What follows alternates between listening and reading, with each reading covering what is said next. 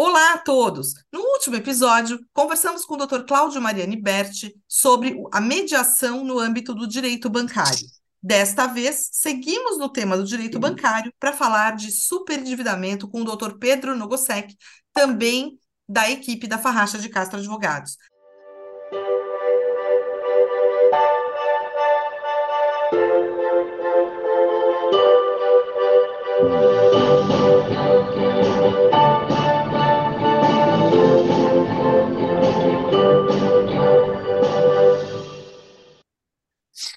Doutor Pedro, olá, como vai?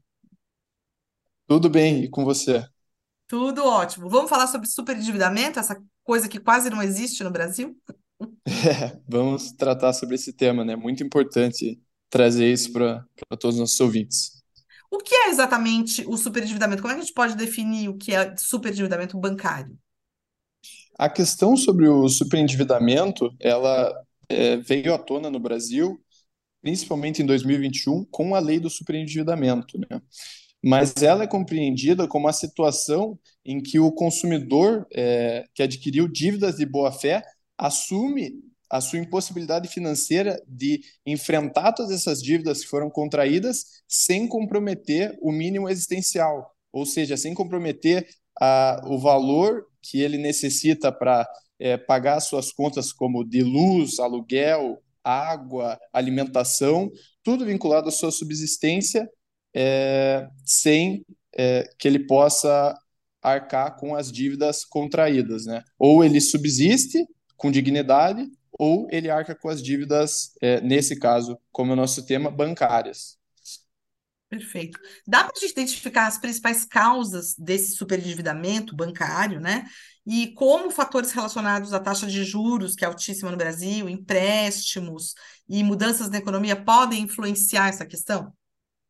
São muitos fatores, né? É, nós temos muitos pesquisadores no Brasil que tratam desse tema, mas é, eu tenho aqui os principais pontos, que são os seguintes. Primeiro, no momento de contratação, a ausência de informações aos consumidores sobre os custos efetivos do que está sendo contratado, das taxas que incidirão sobre o valor que está sendo contratado, dos encargos que incidirão também, e, enfim, de todos os as taxas e encargos que incidirão em toda a relação contratual. Então, a pessoa às vezes acaba contratando é, um empréstimo pensando que aquele valor que ela vai obter não vai ter um acréscimo significativo e só em um momento posterior, quando sobrevém o inadimplemento, né, o descumprimento do empréstimo, é que ela toma conhecimento do valor e, e da forma que a dívida cresceu. E um outro é, fator, e aqui é, é um grande problema no Brasil, é o acesso ao crédito de forma muito facilitada. Então, muitas vezes, o consumidor ele não tem uma renda que possa fazer frente ao valor que está sendo cedido como empréstimo, mas mesmo assim a instituição financeira concede. E a pessoa acaba depois, obviamente, justamente pelo fato de no início não ter condições, ela acaba é, sofrendo por não ter condições de arcar com o empréstimo que foi concedido. E um outro grande fator, além do que você já comentou das altíssimas taxas de juros que existem no Brasil, isso eu acho que qualquer ouvinte nosso é, já tem conhecimento, basta ir a uma agência bancária solicitar um empréstimo e para ter conhecimento das altíssimas taxas que são praticadas hoje em dia.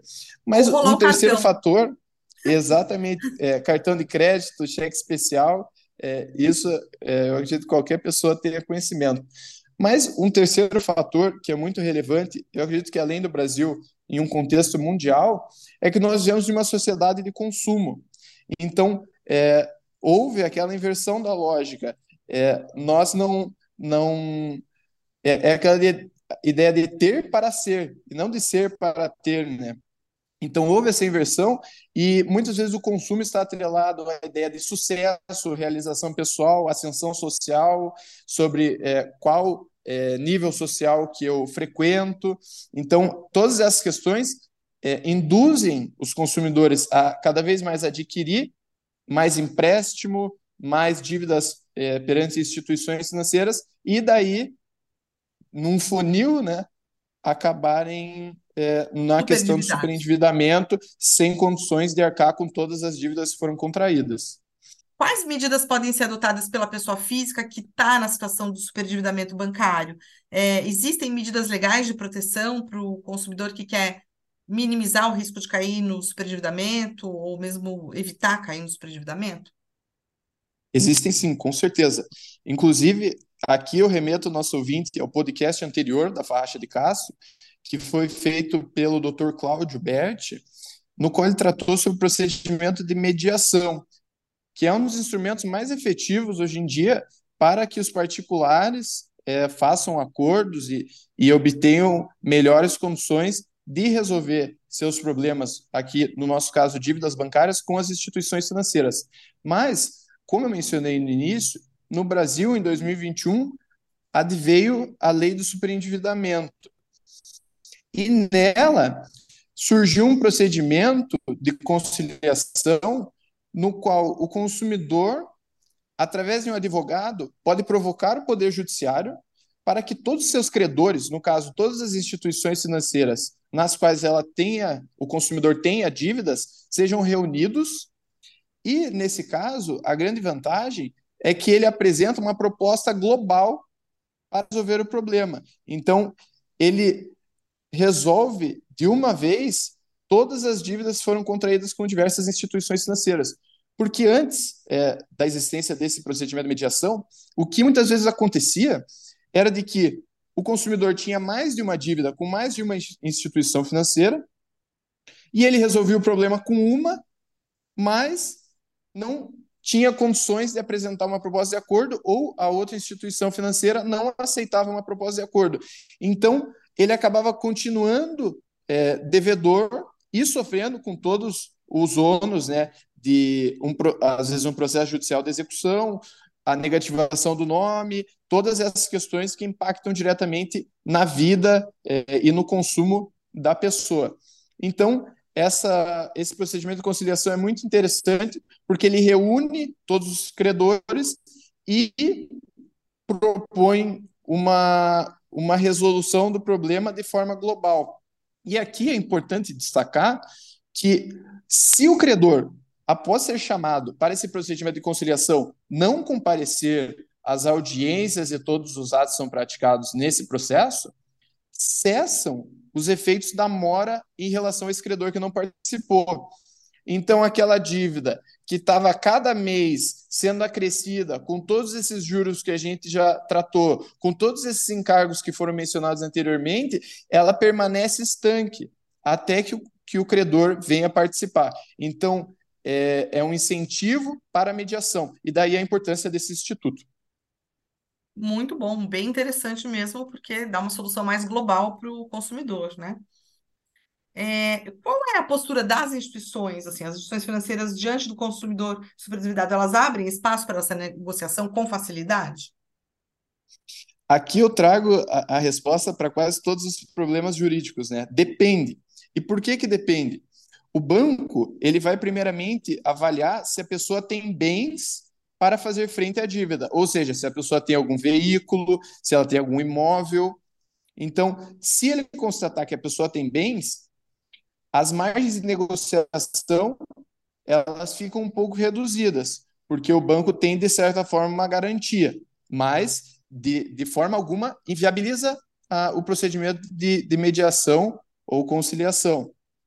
E, por outro lado, se o banco constatar que o consumidor não tem bens para honrar a dívida, as margens de negociação acabam ficando é, mais interessantes, porque a partir do momento que ele constata que a pessoa, primeiro, está superendividada e não tem condições praticamente de arcar com o mínimo existencial, ele já, em uma análise de risco, vai ter conhecimento de que a pessoa não vai ter condições de arcar com a dívida bancária. Então, aqui em uma análise de risco, o que nós percebemos é que as margens de negociação ficam melhores. E aqui em margens de negociação, nós não dizemos tão somente em relação a valores, mas muitas vezes são concedidos prazos elastecidos, é, os efeitos da mora, então param de incidir juros, é, todas as questões enquanto os pagamentos estiverem sendo feitos de forma regular, e a concessão de parcelamentos, né? Porque muitas vezes o, o crescimento da dívida é tão grande que a pessoa não consegue, de uma vez só, arcar com o valor é, integral. Então, são concedidos parcelamentos para que a pessoa possa honrar com, com o compromisso. E aqui eu destaco que, pela prática, é, é sempre muito interessante a pessoa participar des, desses procedimentos de mediação e de conciliação assistida por um advogado, porque muitas vezes é o advogado que vai ter conhecimento do processo em si, das condições contratuais que muitas vezes e infelizmente não são muito claras para o consumidor, elas são redigidas de uma forma que não são compreendidas. Então, muitas vezes é o advogado que vai poder ter maior conhecimento técnico e, por conta desse conhecimento técnico, prestar um melhor auxílio ao consumidor superendividado.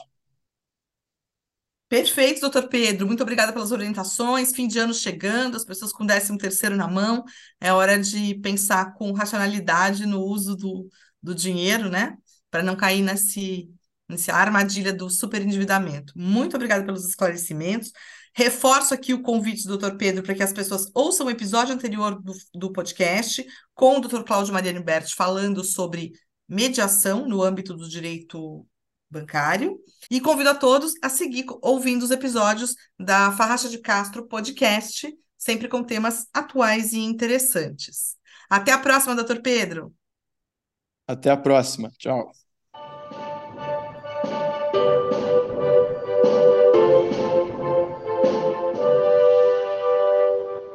O escritório Farracha de Castro Advogados foi representado por Paulo Guifon no Mundo do Futsal Expo 2023 que ocorreu em Foz do Iguaçu no mês de dezembro.